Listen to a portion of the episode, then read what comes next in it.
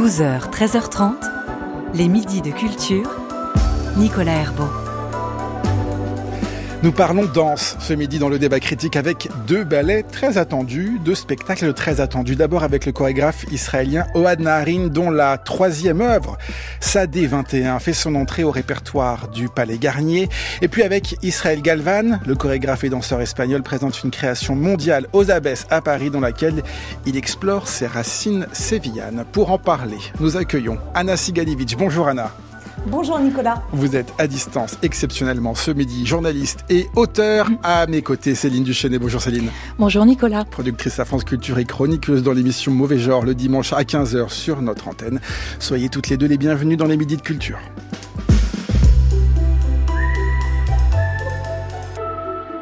Et nous débutons donc par le ballet Sadé 21 du chorégraphe Ohad Naharin qui fait son entrée au répertoire du Palais Garnier. Dans Sadé 21, on retrouve euh, ce langage qui est le gaga, qui a été créé par euh, Ohad Naharin, euh, qui est basé sur l'exploration corporelle à travers nos sens. C'est une vraie introspection dans notre corps et c'est toujours à l'aide d'images mentales pour stimuler notre créativité et notre imaginaire. Et à travers ça, justement, on arrive à à ressentir des choses qu'on n'arriverait pas à ressentir dans la vie de tous les jours. Sadé 21 porte bien son nom. 21 car le ballet est composé de 21 études de mouvement, 21 segments qui s'enchaînent au fur et à mesure où s'égrènent les 75 minutes que dure cette œuvre. En hébreu, Sadé signifie chant, comme le chant d'étude ou le chant d'action, car c'est une œuvre très réfléchie où, comme on vient de l'entendre, le langage est imposé par le chorégraphe Ohad Naharin à ses danseurs. Pas de nouveaux mouvements, mais un répertoire où chacun peut puiser pour recomposer avec des mots clés qui guident les interprètes, intimité, effroi face à l'univers ou encore création cinématographique. En solo, duo ou tous ensemble, ils sont donc 23 interprètes à progresser sur la scène dans un décor assez épuré, monochrome et qui change au fur et à mesure du spectacle. Ils se meuvent donc en ayant intégré cette méthode gaga créée par Ohad Naharin. Il énonce des règles claires pour les danseurs et les danseuses afin que ces derniers et dernières puissent s'approprier le terrain de jeu ou le champ de jeu, pourrait-on dire. Une œuvre créée en 2011 par la Batsheva Dance Company au Jérusalem Theater et qui fait donc son entrée au répertoire de l'Opéra de Paris. Anna Sigelevich, qu'en avez-vous pensé? J'en ai pensé euh, du bien. J'en ai pensé beaucoup de bien. Et en plus, euh, plus le temps passe et plus le, spectacle se, dépose en moi et il me reste vraiment euh, des ambiances, des sensations. Euh, le gaga, je trouve, euh, c'est très intéressant de voir les, danseurs de l'opéra avec le, gaga, ou comme vous le disiez, Nicolas, et comme le disait cette, cette danseuse qui est Adèle Bellem en préambule, le, gaga, c'est c'est pas un style, c'est pas une gestuelle propre, hein, c'est vraiment comme une technique qui permet de d'accéder à soi d'une certaine façon. Par exemple, on danse toujours sans miroir le gaga, ce qui n'est pas un détail, hein, ça transforme le rapport au mouvement. Et là, je trouve qu'avec les, danseurs de l'opéra, les voir en scène avec cette technique, ça les déplace. Euh, certains même ne se ressemblent pas. Et en même temps, je trouve que ça les révèle. Ils sont d'une beauté euh, incroyable. Je trouve que ça révèle leur puissance, leur sensualité, leur animalité aussi, sans être du tout euh, esthétisant. Il y a quelque chose de d'explosif dans cette danse qui est imprégnée de plein de choses, hein, de, de, de classique, de mime, de danse orientale, de danse folklorique. C'est un langage qui est riche et il y a des dynamiques qui sont extrêmement variées et contrastées. Alors c'est pas un spectacle qui est aussi, euh, comment dire, qui est aussi évident que euh, Décadence ou Shui qu'on avait euh, pu voir avec la Batcheva pour le coup à l'Opéra de Paris, mais c'est un spectacle où il y a des moments en creux. C'est un spectacle que je trouve à la fois très tendre et très humain. Vous allez rentrer dans le détail, nous raconter un peu plus euh, Anna Sigalevitch. D'abord, je me tourne vers vous, Céline Duchesne. Euh, reste assez mystérieux sur ses créations. Donc, c'est effectivement très difficile de, de nous raconter ou même d'avoir un, un, un, récit très précis de ce que raconte ce ballet. Oui, oui, oui. C'est vrai que quand on arrive, on a euh, en tête et peut-être même euh, en main juste un mot, ce terme de, de sadé. quand on ne parle pas hébreu, on ne sait pas ce que ça veut dire. On peut même arriver, je pense, devant ce spectacle sans avoir aucune idée de, de quoi il s'agit et finalement on se laisse porter et petit à petit peut-être qu'on peut euh, commencer à se fabriquer sa propre histoire. C'est peut-être l'avantage aussi de ce genre de, de chorégraphies qui sont euh, euh, vastes, multiples, où l'énergie est parfois jaillissante, parfois le, le, temps redevient plus calme. On a des solos, on a des duos, on a des trios, parfois on a même des rondes. Donc le regard est perpétuellement aux aguets. Vous pouvez avoir un, un premier plan avec deux danseurs qui sont l'un en face de l'autre, et puis derrière il se passe autre chose. Et je crois que, que l'idée c'est de vous raconter votre votre propre histoire. Et d'ailleurs, euh, Naharine le dit, il dit que euh, il n'est pas là pour raconter une histoire. Chorégraphier, il dit, c'est ma manière d'aller dans des endroits où je ne suis jamais allé auparavant, sans doute un peu comme autrefois quand les gens entreprenaient un voyage sans vraiment savoir jusqu'où ils iraient. Et moi, je crois que je suis partie un petit peu voir ce spectacle euh, avec cette idée en tête que je ne sais pas dans quelle euh, terre euh, euh, j'irai, je ne sais pas ce que j'explorerai. Alors évidemment, une fois qu'on a ce terme de sadé en tête, que l'on sait aussi que sadé, comme en français, le, avec le mot chant a deux sens. Ça peut être donc le, le, le chant d'études, de, de bataille, mais c'est aussi le chant à cultiver. Et d'ailleurs, la, la, première séquence, la première, le premier sadé numéro un, puisqu'on a les numéros qui sont, voilà l'autre aussi élément qu'on peut vous donner, c'est des numéros qui défilent au fur et à mesure donc de, il y en a 21. Il y en a 21 en sachant qu'il y a quand même une longue séquence qui je de, de mémoire passe euh, il y en a 11 d'un coup, on passe à un moment donné de, de enfin voilà, je crois que c'est 11 à, à 18 enfin quelque chose de cet ordre-là. Mais euh, la, la, première séquence par exemple est, est très belle parce qu'il y a ce plateau qui est totalement épuré avec un mur qui va être important qui est au fond de la de la de la salle, de la scène pardon, sur les côtés les danseurs peuvent entrer. Et au départ, ce sont juste des solos avec quelques mouvements de, je dirais même pas une minute, quelques secondes, qui sont très ancrés dans le sort, dans le sol. Est-ce que ce sont des coups de pied qui sont donnés dans le sol pour faire jaillir justement euh, des plantes, pour faire jaillir une idée, pour faire jaillir une danse. C'est en tout cas le, le, point de départ de cette pièce. Euh, Anna Sigalevitch, euh, Céline nous décrivait euh, il y a un instant ce décor épuré. Il y a aussi ces costumes colorés. Est-ce que vous pouvez nous les décrire? Parce que là aussi, ça peut nous surprendre. Oui, alors au, départ, ils sont euh, habillés de façon très simple, en short et avec des débardeurs de différentes couleurs. Et puis après, ça va un petit peu évoluer. Il y a des, une ou deux danseuses qui, euh, sont juste au corps, qui ont des rôles un peu particuliers dans le spectacle. C'est par exemple Clémence Grosse, qu'on voit beaucoup euh, en juste corps. Euh, il va y avoir aussi un moment où, des hommes vont être euh, au fond de la scène, tandis que les filles sont huit à l'avant-scène à danser, avec notamment un solo de Caroline Osmond absolument magnifique. Et les hommes sont au fond en, en robe bustier. Donc tout d'un coup, c'est assez inattendu. Mais euh, la plupart du temps, c'est quand même des, tenues assez euh, confortables pour les danseurs, très courtes, on voit très bien leur corps et euh, qu'il y a quelque chose de, de moderne de moderne donc, et euh, puisqu'on en a dit un mot tout à l'heure, on a parlé de cette méthode Gaga créée par Oad Naharin lui-même, qui est donc une technique d'improvisation. Alors, on, l'a dit, ça a été créé en 2011, euh, et il y a cinq, cinq de ses collaborateurs qui sont venus travailler avec les danseurs et danseuses de, l'Opéra Garnier durant plusieurs semaines et plusieurs mois, et puis lui est arrivé une dizaine de jours avant, avant, la, avant la première, justement pour pour actualiser euh, ce, ce, ce, ballet, euh, Anna Sigalivitch, pour remettre de l'improvisation, changer des choses aussi pour le, pour le réactualiser en quelque sorte? Bah Ça, je crois que c'est vraiment le fonctionnement de Oad Naharin. Il fait travailler énormément les danseurs. Hein. Je sais qu'après euh, après une générale, il continue à retravailler. Enfin, c'est voilà, c'est toujours, euh, il remet toujours sur le métier le, le travail. Euh, donc ça, c'est ça, c'est clair. Euh, il, il donne aussi, en effet, aux danseurs une place à l'improvisation, forcément, parce que comme c'est basé sur le ressenti et pas euh, sur quelque chose de purement formel, le, mouvement est différent selon la personne qui l'interprète. Et par exemple, je sais que les solos au début, euh, ce sont des improvisations des danseurs. Et ça, ça, raconte aussi quelque chose parce que c'est une façon de les présenter, c'est une façon pour eux de se présenter et d'entrer dans le spectacle avec leur, euh, leur chorégraphie à eux, leur mouvement à eux, euh, qui est une façon aussi de les engager, je crois, dans, cette, dans ce dispositif. Et il y a ça. Et alors, je sais pas, est-ce que je spoil si je raconte un peu la fin? Je Oula. pense que non. Alors allez-y. Céline, qu'est-ce que vous en pensez? Est-ce que je peux, est-ce qu'on peut un tout petit peu ben, expliquer Tout la dépend fin, de ce que vous allez dire. est-ce que vous Alors, voulez raconter la toute fin fin?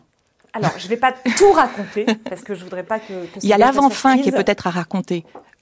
Voilà, il y a une avant-fin qui, qui est, une suite de, de chutes, euh, mais il y a cette fin qui est très belle. Je n'en dis pas plus parce que c'est une façon de rendre hommage et de, euh, et de considérer une personne avec tout ce qui l'entoure. Voilà, chaque danseur est entouré d'un halo de personnes. Je n'en dis pas plus, c'est un petit peu, un peu flou, mais euh, c'est très simple, mais je peux vous dire que moi, ça m'a accueilli, ça m'a même bouleversé en fait. Et ça, c'est Oana c'est une façon, je pense, de, de faire entrer vraiment l'humain et la personnalité de chacun au centre de, euh, de, de la chorégraphie. Céline Duchesne. Alors ben je, je, je crois comprendre ce à quoi vous, vous faites allusion. Moi j'appellerais ça plutôt l'avant-fin plutôt que la vraie fin puisque puisqu'il y a quelque chose de très cinématographique aussi dans la dans la chorégraphie. Mais je voudrais aussi revenir sur un point qui moi m'a beaucoup intéressé même si on n'a pas donc de d'éléments pour comprendre cette pièce, c'est tout de même il m'a semblé qu'il y avait quelque chose qui parlait beaucoup de l'humanité, de de la difficulté aussi parfois à être un être humain, la difficulté à se regarder, il y a beaucoup de danseurs qui essaye de se chercher du regard qui parfois se trouve, parfois ne se trouve pas. Il y a aussi toute une difficulté, je trouve, à, à dialoguer qui est mis euh, qui est mise en avant avec, euh, euh, par exemple, des personnages qui sont à l'écart, qui ont l'air de guetter le regard des autres et qui n'y arrivent pas. Et puis toujours cette énergie par éclat, par fragment, puisque le, le, rythme est très différent. On peut vraiment passer de la rapidité à la lenteur, de la douceur à la tension, de cette mm. fameuse délicatesse qui est propre à ce à ce chorégraphe et à, à l'explosion avec des mouvements rapides des suspensions, des pieds très ancrés dans le sol, et puis tout à coup, hop, le corps qui se déploie euh, tel un oiseau et qui s'envole. Et aussi, je crois quand même qu'il y a ce, véritable plaisir à voir la, beauté de, de ces corps et de ces interprètes du, du ballet, de, de, l'opéra. Un mot, euh, Anna Sigalevitch, je n'en avais pas parlé, mais de cet aspect effectivement euh, proche du cinéma, cette dramaturgie cinématographique. il y a parfois des formes de ralenti, des arrêts sur image, il y a des choses qui viennent voilà nous rappeler effectivement ce qu'on peut voir parfois au cinéma. Oui, oui, absolument. Ça, il joue avec ça et puis avec les différents plans aussi. Euh, c'est à la fois dans les différentes énergies et euh, comme le disait euh, au début Céline, le fait qu'il se passe toujours quelque chose au deuxième plan, au troisième plan et que vraiment notre regard se, promène et ça joue, ça joue beaucoup, beaucoup, beaucoup en permanence. Il y a des moments d'une grande simplicité, mais qui sont magnifiques. Je pense par exemple à Sadé 4, qui est une ronde au départ, il y a deux filles qui se tiennent la main, puis euh, un en plus, puis un, puis un, puis un. Ça s'agrandit pour occuper euh, tout l'espace. C'est une marche qui est douce et tranquille. C'est très simple, hein. mais pourquoi? Je ne sais pas. C'est magnifique sur le cinéma, Céline. Et puis, non, alors en, contrepoint aussi, on pourrait parler, donc il y a des moments qui sont en effet comme ça assez épurés, et puis il y a des moments aussi qui sont quasiment, euh, je dirais, euh, brutaux, parfois même euh, éprouvants. Il y a notamment toute une chorégraphie qui est très virile, qui est très martiale, avec les pas marqués au sol, et une jeune fille en arrière-plan, enfin une jeune danseuse plutôt, pardon, qui est allongée et qui marque le rythme simplement du, du, de ses cuisses, avec le bruit des cuisses qui frappent le sol. Il y a aussi à un moment donné, parce qu'on on peut parler de la euh, parfois qui est, très minéral, très, euh, très minimaliste, parfois beaucoup plus lyrique, parfois plus classique.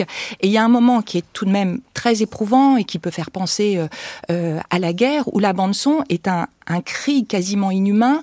Moi, j'ai pensé à un moment donné que c'était un bébé, mais ça pourrait être aussi une femme. On, peut, on ne peut pas s'empêcher de penser à de la torture, à du viol, en tout cas une violence qui permet de produire une voix aussi, aussi terrible, aussi effrayante. Donc il y a des moments aussi qui sont qui sont d'une d'une grande dureté. C'est pour ça que moi m'est venue au bout d'un moment cette idée que euh, l'humanité ne savait pas communiquer, que vivre ensemble c'était quand même euh, une affaire qui est pas tout à fait euh, facile. Anna Sigalevitch, pour conclure sur ce premier ballet, cette musique planante, entêtante, qu'en avez-vous pensé? Alors, je suis désolée parce que là, je vais pour le coup conclure sur quelque chose de négatif me concernant. Là, vraiment, la musique, je, ne comprends pas. C'est-à-dire qu'au début, euh, pourquoi pas, hein, il y a une sorte de bruit euh, de, machine, un peu comme un son d'aéroport. Et puis, il y a des moments très beaux avec de la musique un peu jazzy, avec de l'accordéon. La musique est très composite, hein, ça va dans tous les sens. Mais alors, il y a un, tout un moment dans la deuxième partie où, à mon sens, ça dégénère vraiment parce que la musique, je la trouve terriblement mièvre et datée. ça m'a fait penser à un compositeur qui s'appelle René Aubry, qui faisait beaucoup de musique de danse, et notamment pour Caroline Carlson dans les années 90. Je ne sais pas comment vous dire, pour moi c'est de la musiquette avec des petites mélodies, et je trouve ça extrêmement dommage parce que je trouve que ça ringardise la chorégraphie. Et bon, bah, c'est pas si rare euh, avec la danse et, vraiment, je trouve que c'est très très dommage. Mm. Céline, Alors peut-être pour finir sur une touche un tout petit peu plus positive, il y a aussi quelque chose qui est de l'ordre de l'humour euh, qui régulièrement aussi apparaît dans la pièce. Je pense notamment à quand on a ce danseur qui est face à nous et qui tout à coup, alors qu'il est sublime, tout danseur qu'il est, commence à parler avec une voix de fausset où on a l'impression qu'il rit de lui-même, qu'il parle une langue incompréhensible qui va toujours avec ma théorie de l'incompréhension entre les êtres humains. Mais il y a aussi des moments qui sont euh, plus joyeux et grotesque. Donc je crois qu'on a quand même une, sacrée palette de sentiments dans cette pièce.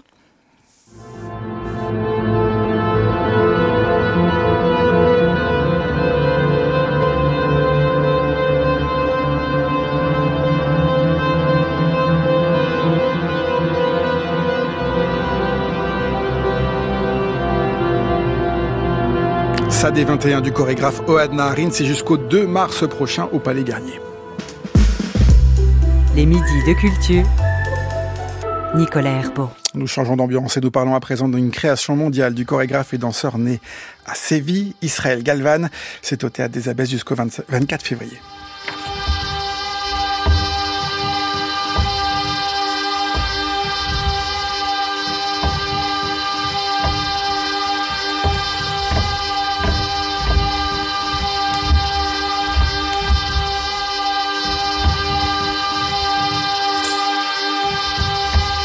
Israël Galvan est là, sur scène, devant nous, accompagné d'une comédienne et de musiciens, des percussions, un saxophone et des instruments avant. Car, à l'origine de cette création mondiale, il y a l'idée de se réinventer, d'entrer en résonance et de créer une forme nouvelle de dialogue. Danser à l'intérieur d'un temple alors que le public est à l'extérieur et ne peut qu'entendre la performance. Cette expérience, il l'a vécue et l'a créée à Rome, et c'est donc cette forme qu'il a décidé d'emporter avec lui, comme on prend un livre en voyage pour le lire un peu partout, pour pouvoir le danser sur toutes les scènes des théâtres. Avec Locomotion Templar El Templete, Israël Galvan assume la sonorité de sa danse, ce spectacle à voir et donc à écouter. Vous a-t-il convaincu Céline Duchesnay? Alors euh, oui, mais je pourrais comprendre que l'on puisse rester un petit peu extérieur au spectacle parce que je pense que, euh, par exemple, pour tous ceux qui sont des fans des ballets de flamenco, de la musique ou de la danse de flamenco traditionnelle, il y a de quoi être euh, désarçonné. Donc il faut déjà le savoir. Je pense que pour aller voir ce spectacle, il faut y aller avec un état d'esprit euh, de l'ordre de, avoir envie de vivre une, expérience. On est du côté vraiment de, de l'expérimentation et des détournements de la tradition. Parce que euh, le, le principe de spectacle, de ce spectacle, c'est que tout son peut faire euh, flamenco. Donc le corps, ça on le savait, puisque les danseurs de flamenco ont l'habitude non seulement de faire du son avec euh, leurs chaussures, mais aussi avec leurs mains, avec les mains qui tapent aussi sur le buste, les doigts qui claquent. Mais là, on va découvrir que euh, tout peut faire flamenco, donc même une chaise qui est pliée, même une table pliée lorsqu'on passe un, un, bâton dessus, et même parce que ça c'est le premier, la première chose qui apparaît dans la pièce, c'est un gonfleur pour matelas. Hmm. Il va euh, appuyer avec sa chaussure, dont je vais reparler, euh, sur le gonfleur. Et puis après, qu'est-ce qu'on entend? Un souffle. Et le, le, début de ce spectacle de flamenco, c'est ce souffle de gonfleur de matelas. Et là où j'insiste sur la chaussure, c'est qu'on a l'habitude d'avoir des chaussures de flamenco qui sont quand même très caractéristiques. Et là, euh, Israël Galvan, alors étant quoi Est-ce que ce sont des mules Est-ce que ce sont des chaussons, des, des, charentaises, des, hmm. des, pantoufles? Donc on est très très très loin du son flamenco tel qu'on peut euh, l'imaginer et, c'est peut-être ça qui va être intéressant. C'est-à-dire que si on accepte de ne pas avoir un spectacle traditionnel, on peut se dire euh, waouh, tout peut donc absolument faire euh, flamenco, aussi bien des chaussons et aussi bien les supports, parce que là aussi au niveau du son, on a l'habitude d'avoir un, son qui, qui est tout de même métallique, puisque ce sont des, clous, du métal qui sont sous les talons de, des chaussures de flamenco. Et là, à partir du moment, donc il va retirer ses, ses chaussons, même s'il les remettra un petit peu plus tard, il va commencer à danser sur un support qui est en fait une sorte de, matelas pneumatique. Donc le son qu'on va avoir, c'est le son du pied nu qui colle un petit peu à cette surface, qui est une fois encore quelque chose de totalement décalé par rapport au, au, son flamenco tel qu'on a l'habitude de l'entendre. Anna Sigalevitch, avez-vous été séduite par cette expérimentation, par cette expérience? Oui et non. Ah. Euh, oui, pour les différents supports et en effet le rapport, euh, le rapport à, tout ça, à la matière, hein, parce qu'il est en effet au début en pantoufle, mais quand il est sur cette, euh, sur cette, sorte de petite plateforme, plateforme à moitié gonflée, là il est même pieds nus. Et, et, cette, en effet, ça colle un peu. Il y a différentes sonorités. Cette plateforme, elle, elle queen, elle fait flap flap, il la malaxe, malaxe presque. Et c'est, je veux dire, c'est c'est sensuel et assez beau. Enfin, il déploie toute une grammaire qui est assez incroyable. donc il y a, ça, il y a, comme Céline le disait, cette table pliée en bois où le son du bois craque et, euh, les talons claquent. Et donc il joue, parce que tout le sol est sonorisé, hein, évidemment. Et ensuite, il y a aussi une sorte de socle métallique. Enfin, il y a, il y a différents espaces comme ça qui font évidemment euh, résonner les talons, que ce soit pieds nus, en pantoufles ou en bottines, qui sont très différents et ça prend des couleurs qui sont, euh, qui sont étonnantes. Ça, ça m'a beaucoup plu. Je trouve que le spectacle commence vraiment bien avec ça. Après, euh, est-ce que j'enchaîne sur, sur bah, la venue de... qui vous a perturbé. Voilà, ce qui, m'a perturbé, c'est qu'ensuite, il y, a une, il y a une jeune fille qui entre en scène, qui est euh, Ilona Astoul. Qui est comédienne, donc. qui est comédienne. Euh, c'est la première fois qu'il fait appel à une comédienne comme ça. C'est une toute jeune fille, euh, vraiment une, petite brindille en scène. C'est assez amusant de les voir côte à côte, hein, parce que lui, aujourd'hui, il était très maigre avant, mais maintenant, il est plus imposant. Et, et elle est vraiment une, une brindille. Alors, je, comprends qu'il ait fait appel à elle parce qu'elle elle a quelque chose comme lui de euh, presque, euh, enfin, une, présence hardie en scène où elle s'impose, où elle y va. Elle a, elle a, une forme de courage et de témérité et de quelque chose de frontal et sans filtre dans la façon de regarder le public et de, et de se planter sur le plateau du théâtre de la ville. Et lui est comme ça aussi. Mais alors, qu'est-ce qu'elle fait là? Elle, elle, elle, vient dire des textes, euh, notamment en français, que lui ne comprend pas. Et lui, quoi, il danse au rythme de ces textes, c'est ça? Non, ça dépend. Par moment, il l'écoute, par moment, il est avec elle. Alors, par moment, elle dit en effet des, des textes en espagnol avec un accent français qu'elle traduit.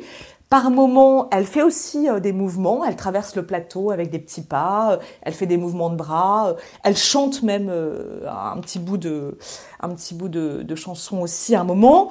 ils, cohabitent hein, plus qu'ils ne sont réellement ensemble. Mais justement, c'est là, à mon avis, que le bas blesse, c'est que cette cohabitation, à un moment donné, elle, euh, elle, bah, elle, reste de la cohabitation et il y a quelque chose qui ne se, qui ne se construit pas. Euh, bon, ça, à la rigueur, pourquoi pas hein, Dans tous ces spectacles, il y a des successions de moments, mais là, je trouve que ça, leur présence n'entre pas tant que ça en, résonance l'une l'autre et du coup, il n'y a pas de montée dramatique au fil du spectacle. Et c'est ce qui m'a posé problème. Céline Duchesne. Euh, oui, je, je, peux, je peux tout à fait comprendre qu'on puisse être euh, un peu désarçonné par, euh, par cette présence, même si, en effet, il y a quelque chose chez cette comédienne qui rappelle à nouveau l'univers d'Israël Galvan, qui rappelle le flamenco, ne serait-ce que par exemple, parce qu'elle porte, alors c'est pas du flamenco, on est plutôt du côté de la corrida, mais elle porte ces fameux collants roses que les toreros euh, peuvent porter. Euh, une fois encore, je crois que ça fait partie de, ce, de cette manière de détourner totalement la, tradition, puisqu'il y a aussi toute une séquence. Euh, un des textes qui est lu est un texte de Federico Garcia Lorca sur sur c'est un poème en fait sur un torero que Garcia Lorca avait rencontré, qui d'ailleurs est mort après dans l'arène. Il y a aussi tout un détournement de, de, de, la corrida, avec notamment tout un jeu avec le, le la toque traditionnelle du torero, la montera, euh, qu'il qu'il malaxe, qu'il tourne dans tous les sens. Euh, il y a euh, beaucoup de tout, par exemple, tous les, les accessoires du flamenco, que ce soit euh, l'éventail, que ce soit la fleur, euh, tout est détourné à chaque fois pour être presque parfois même jeté sur le sol.